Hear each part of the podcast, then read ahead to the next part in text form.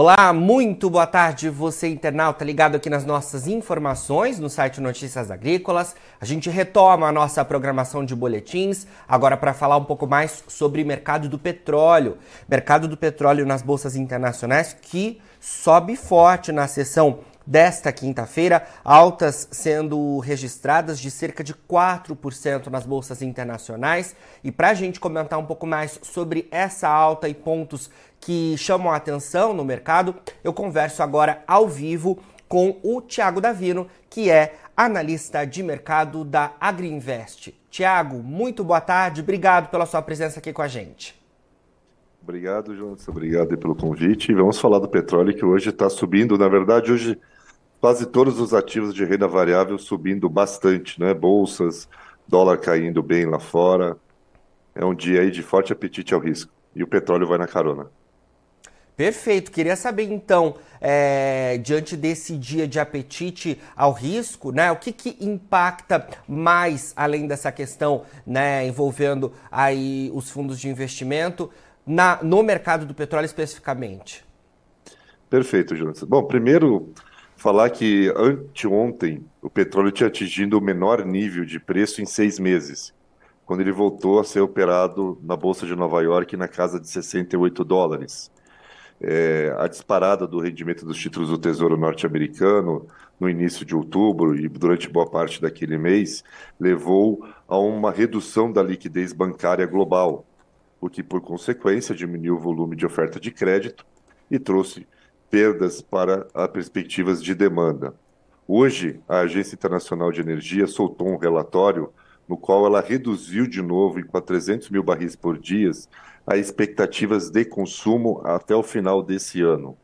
Né? E essa perspectiva de redução de demanda vem muito por conta dos juros altos nos países desenvolvidos e uma China que não correspondeu como esperado esse ano após o fim das suas medidas de restrições sociais aliado ao período sazonal de baixa do petróleo, a gente deu essa afundada, saindo lá de 95 dólares em setembro, o barril caindo agora para 68 dólares anteontem. Porém, ontem tivemos a decisão de juros nos Estados Unidos e o principal ponto dessa decisão e também da fala do presidente do Fed foi que os membros votantes da autoridade monetária norte-americana começarão, a partir da próxima reunião, a discutir quando vai ser iniciado o processo de corte de juros nos Estados Unidos. Isso trouxe uma grande onda de otimismo para o mercado. O mercado já vinha otimista em relação a essa perspectiva de um início já no primeiro semestre de corte de juros nos Estados Unidos, e o Fed reforçou essa visão do mercado, levando a disparada das bolsas e forte queda do dólar. E aí, por conta disso, com os ativos de risco tendo uma boa performance, o petróleo já começou a sua recuperação ontem, com 1,25% de alta, e hoje estende esse movimento com mais um dia de forte alta de mais de 4%. Certo. Tiago, é, a gente tem também essa alta de ontem e de hoje é, de, de alguma forma acompanhando a divulgação dos estoques lá nos Estados Unidos, na sua visão? Porque ontem a gente teve a divulgação por parte do Departamento de Energia, né? E os estoques comerciais de petróleo bruto lá nos Estados Unidos, eles caíram 4,4 milhões de barris na semana encerrada em 8 de dezembro em relação ao anterior, né? Isso à medida que as importações caem por lá. E esse volume ele veio acima do que previam os analistas de mercado. A gente tem também, é, de alguma forma, o mercado monitorando essa questão dos estoques, na sua visão?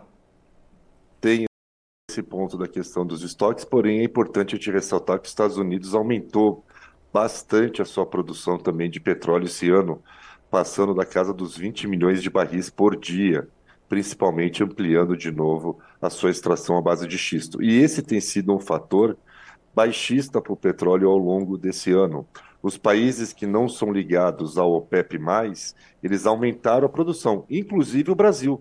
Né? O Brasil, o número anunciado aí referente a setembro, bateu recorde de produção de petróleo, 3,6 milhões de barris dias, foi produzido aí no nono mês desse ano. Então, esse aumento de produção nos países que não são ligados ao OPEP tinham trazido pressão de baixa ao preço. E por isso que o preço do petróleo, Jonatas, ainda continua num patamar baixo do que a gente vinha observando, né? Atualmente apenas 72 dólares. porém há uma perspectiva de melhora da demanda para o ano que vem, especialmente via economia americana, que conseguiu passar de um momento ruim de juros altos e, ao começar a reduzir a taxa de juros a partir de março ou mais tardar maio do ano que vem, a tendência é ter uma reaceleração da economia norte-americana no segundo semestre de 2024, consequentemente, maior demanda por combustível. Certo. Tiago, você trouxe essa informação né, ligada à Agência Internacional de Energia, né, que, claro, o mercado acompanha muito fortemente na sessão desta quinta-feira, mas eu queria é, que você analisasse um pouco mais esses dados, porque a gente tem, de alguma forma, é, um cenário de divergências né, no mercado do petróleo envolvendo as estimativas relacionadas aí é, ao mercado, à demanda e também à oferta, principalmente a demanda. Né? A AIE trouxe que espera um consumo mundial de 1,1 milhão de barris por dia no ano de 2024. Queria que você confirmasse essa informação. Já... É, ele espera esse crescimento, né? De 1 milhão, cresci... 1,100. Isso, isso, que aumente... Um, isso. E a OPEP tem um número muito maior do que isso. Como é que o mercado está monitorando todas essas informações dessas importantes entidades, né? Que, que é, o mercado normalmente tende a se guiar? Certo. Bom, vamos lá. As informações trazidas pela Agência Internacional de Energia acabam sendo levadas mais contundentemente a sério né, porque ela é mais isenta de análise. Certo. A OPEP, obviamente, ela sempre vai querer jogar de acordo com seus interesses. Porém, como que ela pode estar esperando um aumento mais significativo que a Agência Internacional de Energia se a própria OPEP está cortando a oferta para tentar manter o preço elevado? Né? Não conversa, tem algo de errado aí. Né? Se eu estivesse esperando um aumento de demanda, eu não estaria tendo que cortar a oferta. Né? A OPEP vai encerrar 2023 com uma participação da oferta global de 51%, um nível muito baixo do seu histórico. Né? Desde 2016, quando entre outros países e se forma o OPEP+, nunca a participação desses países foi tão baixa na produção global de petróleo. E isso tem sido um problema para eles, porque outros países, como o Brasil, como dito anteriormente, vem crescendo de maneira sustentável sua produção, além dos Estados Unidos também, e isso está possibilitando que, mesmo que a OPEP fazendo corte de produção, outros países venham e ganhem mercado. Só para te ter uma ideia, Jonatas, o Brasil esse ano está batendo recorde de exportação de petróleo e já estamos na casa de mais de 43 bilhões de dólares acumulado em 12 meses apenas de exportação de petróleo. E 43 bilhões corresponde a quase 15% da pauta de exportação brasileira. Então, a OPEP ela está perdendo um pouco da sua força do seu poder, do seu share de mercado, em relação ao que ela tinha anteriormente com esses novos países, não novos países, mas países que já vêm aumentando a oferta e têm aumentado cada vez mais, especialmente Brasil e Estados Unidos. Então, a agência internacional ela acaba sendo uma referência melhor e ela até sinaliza que esse crescimento da demanda vai vir muito pela resiliência da economia americana, mesmo com uma taxa de juros no maior nível que está atualmente desde dezembro de 2000. Tiago, é, nessa análise que você fez, eu queria que você também comentasse, então, né? É, você falou sobre o papel da OPEP, né? E como a gente tem avançado na produção de petróleo aqui no Brasil e tem investimentos né, a, a longo prazo também nesse sentido. É, como é que você vê essa possibilidade de o Brasil entrar para a OPEP, né, houve esse convite, o governo me parece que está ali analisando, né, e o Brasil não entraria como um país que teria cotas ali, né, de, de produção, então não teria muito impacto nesse sentido, mas ainda assim seria o país entrando para esse bloco importantíssimo é, relacionado aos países produtores de petróleo que têm perdido força nos últimos tempos. Comenta um pouco mais sobre o que você acha dessa possibilidade de entrada, se você acha que deve se concretizar. É, existe esse convite, né? O governo ele está analisando realmente os prós e os contras de entrar nesse grupo. Por hora, se entrasse, não teria essa questão de participar sobre a ideia de regular a oferta do mercado, mas a intenção da OPEP claramente com o Brasil é essa, né?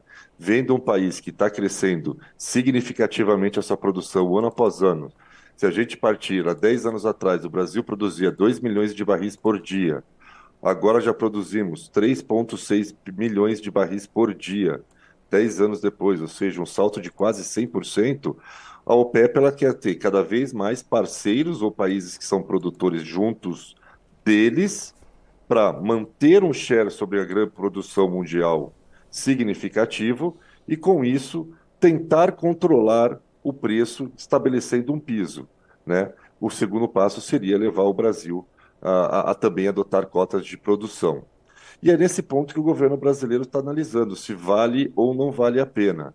Realmente é difícil hoje a gente ter uma visão do que vai ser a definição da visão de governo. Particularmente, Jonatas, eu acho que diante das falas do Lula, é, até do desejo dele de começar a explorar petróleo no Amazonas, eu acho que o Brasil pode vir a declinar do convite para buscar ter a sua autonomia total. Quando a gente olha os dados da balança comercial brasileira e esse impacto importante hoje do petróleo na pauta de exportação brasileira, seria interessante o país seguir fora para que a gente pudesse ter total 100% de autonomia para continuar investindo na exploração, na produção, porque por mais que tenha a COP28, toda a briga para eliminar o consumo de combustíveis fósseis, a gente sabe que essa mudança não vai ocorrer em 5, 10, 15, 20 anos o petróleo ainda vai ser demandado por muitas décadas. Não se faz uma transferência de energia fóssil para energia limpa da noite para o dia. Né? O mercado está querendo, os países, principalmente europeus, estão querendo acelerar esse modelo, mas isso não para de pé. Né? A gente viu o que aconteceu ano passado por conta da guerra da Rússia e Ucrânia e os impactos na Europa. Né? O europeu, quando ele acordou, falou: putz, agora a gente não tem como ofertar energia, porque a gente começou a proibir gás natural, começamos a proibir a exploração de petróleo, e aí eles ficaram numa encruzilhada e tiveram que passar a importar petróleo dos Estados Unidos. Então, eu entendo que o Brasil, pela sua soberania, pela sua capacidade de aumento de produção, o Brasil, que já fileira entre os sete maiores produtores de petróleo do mundo, deveria seguir o seu caminho autônomo. Se chegamos até aqui sozinhos, por que se juntar né, com a turma que depois vai querer nos regular? Excelente análise. Eu queria falar então um pouco mais sobre perspectivas, né, Tiago? A gente já está aí é, entrando na segunda quinzena do mês de dezembro. Durante todo esse ano a gente é, analisou o mercado do petróleo por aqui com as informações de vocês da Agriinvest. Eu queria que você comentasse um pouco mais se a gente deve seguir nessa reta final de ano com os preços é, valorizados, o que, que a gente deve acompanhar ao longo ainda das próximas semanas, que eu imagino que a agenda começa já a ficar um pouco mais esvaziada, né? Mas se tem algum, alguma informação que a gente deve acompanhar ao longo das próximas semanas e também para o início de 2024. É, para esse final de ano agora não devemos ter mais nenhuma novidade. O preço do petróleo encontrou seu fundo ali nos 68 dólares, muito provavelmente. Nesse nível também os Estados Unidos começa a comprar e importar um pouco de petróleo, apesar da sua superprodução, para a reserva estratégica. Como ela exportou muito petróleo para a Europa no ano passado e parte desse ano, as suas reservas estratégicas minguaram, foram para as mínimas históricas, então ela também precisa recompor esse ponto. E o grande foco agora do mercado fica para o clima no hemisfério norte. Qual será a intensidade do inverno? Quanto mais frio for, maior vai ser o consumo de óleo de calefação, de óleo de aquecimento, e maior vai ser a demanda pelos destilados de petróleo, derivados de petróleo também. Então, isso poderia gerar um novo impulso. Agora, se a gente tiver um inverno ameno no hemisfério norte, não deveremos ver grandes ralis de alta do preço do petróleo, ele se estabelecendo nessa faixa de 72, 76 dólares, podendo voltar até um pouco a 70 dólares, porque o período mesmo de alta do petróleo, que ela sempre se consolida ao longo dos anos, ela vem a partir de junho que é o início do verão no hemisfério norte, quando aumenta o consumo principalmente por combustível. Então, agora o foco fica para o clima no hemisfério norte e quanto que vai ser a necessidade de demanda por óleo de aquecimento. Quanto mais frio, maior a demanda. Quanto mais ameno for esse frio, menor a demanda. E a demanda, ela tem crescido, mas crescido menos do que se esperava. Esse ano foi um exemplo disso. Para o ano que vem, se espera que essa demanda melhore né, com, com, com, os bancos centrais dos países desenvolvidos começando a cortar juros, que ela possa melhorar. Mas o ponto crucial aqui, na minha visão, Jonatas, é a China. A China foi a grande decepção de 2023 em termos de desempenho econômico. Se esperava muito que a China, com o fim das medidas de restrições sanitárias, tivesse um boom no crescimento, no consumo interno, e nada disso foi visto. vamos aguardar se alguma melhora para 2024 da economia do gigante asiático, que é o maior importador de petróleo do mundo e o segundo maior consumidor global desta commodity. Então, precisamos de uma China reacelerando seu crescimento para que de fato pudesse impulsionar o preço do petróleo de maneira sustentável acima de 80 dólares. Caso contrário, ele tende a ficar operando mais na faixa de 70, 75 durante aí parte do primeiro trimestre do ano que vem, claro, devido também à questão climática do hemisfério norte, se vai afetar ou não a demanda por óleo para calefação. Certo. Tiago, você comentou essa questão climática, né, e possível impacto para os derivados do hemisfério norte. Queria saber se a gente tem algum cenário de atenção quando a gente fala em termos de derivados aqui para o Brasil, principalmente diesel, né, que é o principal combustível consumido aqui no nosso país. Pois é, a gente teve aí um, momentos aqui no Brasil, ali nos meses de agosto, setembro, de apreensão sobre oferta de diesel. Ele não chegou é, a ser cortado a oferta interna, mas houve racionamento, né? Os produtores solicitavam lá é, 15 mil litros, recebiam picado ao longo do tempo, não tudo de uma vez. Isso por conta daquele momento onde o preço do diesel estava muito caro no mercado internacional, devido à alta do preço do petróleo e principalmente do óleo diesel no mercado lá fora, o que estava inviabilizando a importação desse combustível. Agora, com a queda recente do petróleo e, consequentemente, também dos combustíveis, Jonatas, hoje o Brasil está praticando um preço do óleo diesel no mercado interno acima da paridade de importação, ou seja, proporcionando com que o país possa estar importando tranquilamente e dessa forma ter o seu abastecimento de oferta no mercado interno sem ter problemas aí de corte de, de, de, de vendas, de, de, oferta mesmo. Né? Hoje o diesel ele estaria no Brasil 11 centavos o litro mais caro do que está sendo praticado no mercado internacional.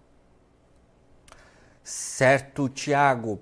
Olha, obrigado por enquanto então pelas suas informações. A gente vai seguir aí acompanhando as movimentações do, do mercado do petróleo. Excelentes análises, né, para a gente acompanhar aí nesta reta de final de 2023 esse mercado que impacta fortemente, né, as commodities agrícolas e as outras commodities também nas bolsas internacionais. E como a gente trouxe, né, a sessão desta quinta-feira marcada por boas altas em diversos ativos. Obrigado mais uma vez, viu? Eu que agradeço, uma boa entrada de ano para todos, um Feliz Natal. Né? E vamos continuar acompanhando esse mercado de petróleo que vai seguir volátil ao longo do ano que vem. E vamos aguardar se a China dá um empurrãozinho aí para melhorar a cotação do mercado internacional, que queira ruim para um lado, mas tem ajudado bastante o Brasil em termos de contas externas, né? petróleo, que nunca foi o produto de alta exportação brasileiro, quando a gente olhava 20 anos atrás, hoje passa a ter uma representação muito grande e a tendência é isso aumentar cada vez mais. E é importante para o país, né, estar tá trazendo essas divisas via esse produto. Com certeza. Tiago, obrigado pela companhia aqui durante esse ano de 2023. A gente seguirá conversando para atualizar os nossos internautas, então, sobre todas as movimentações do mercado do óleo. E você fica por aí, a gente segue com a nossa programação de boletins, notícias agrícolas, informação agro relevante e conectada.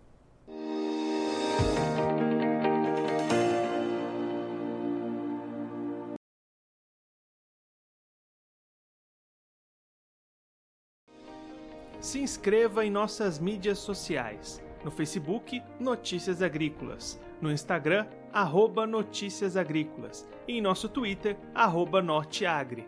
E para não perder nenhum vídeo, não se esqueça de nos acompanhar no YouTube e na Twitch, Notícias Agrícolas Oficial.